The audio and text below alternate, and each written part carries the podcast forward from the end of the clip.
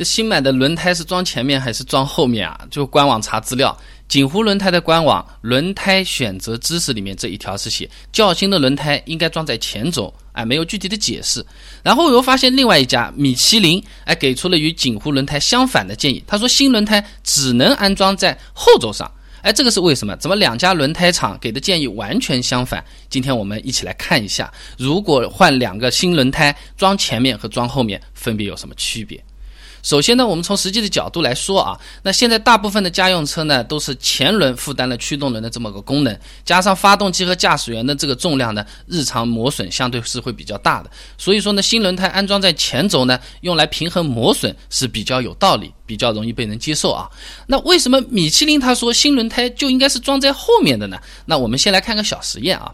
那我们用橡皮筋啊，把这个玩具车的前轮固定好，然后呢，把这个车子从上坡这么滑下来啊。你看啊，这个车子仍然是可以正常走的，方向也是笔直，没什么变化。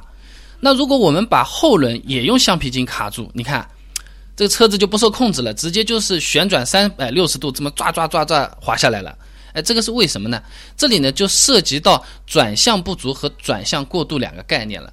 那大家应该有可能有点概念啊，就旧的轮胎磨掉了嘛，那抓地力会下降，那比较容易打滑。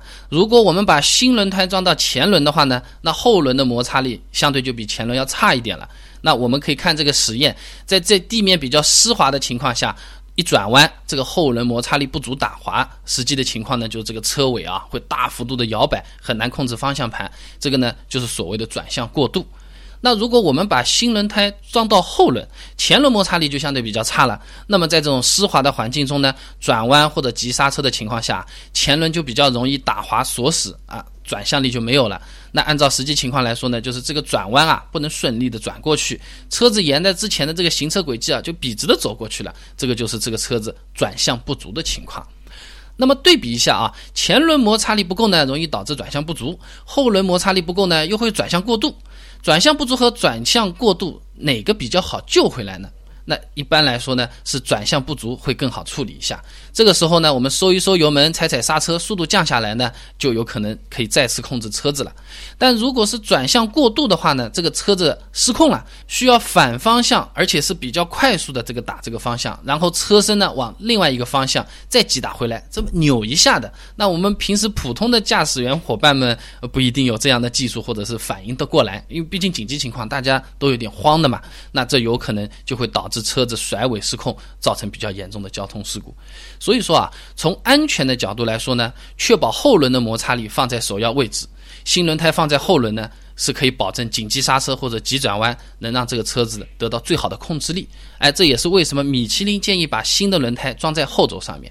而锦湖轮胎的那建议呢，是把新轮胎放在前面，更多呢是为了平衡前轮驱动车轮胎磨损不均匀的这个考虑，它是注重经济性，相对呢把安全性放在后面一点。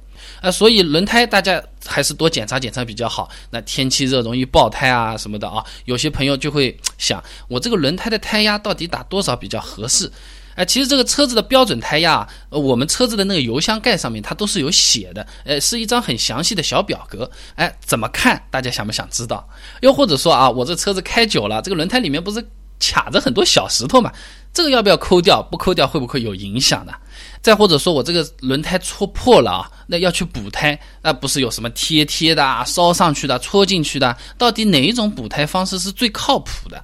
哎，如果你有兴趣了解前面我说的这些问题的话呢，不妨关注一下我的微信公众号“备胎说车”，直接回复关键词“轮胎”，刚才的这些问题啊，我都把它做成视频了，等着你来看啊。那我们这个微信公众号呢，每天都会给大家推送一段超过六十秒的汽车使用小干货，文字版、音频版、视频版都有的，大家可以挑自己喜欢的啊。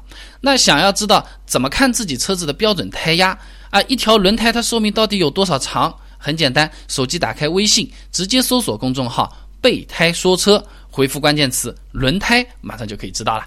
备胎说车，等你来玩哦。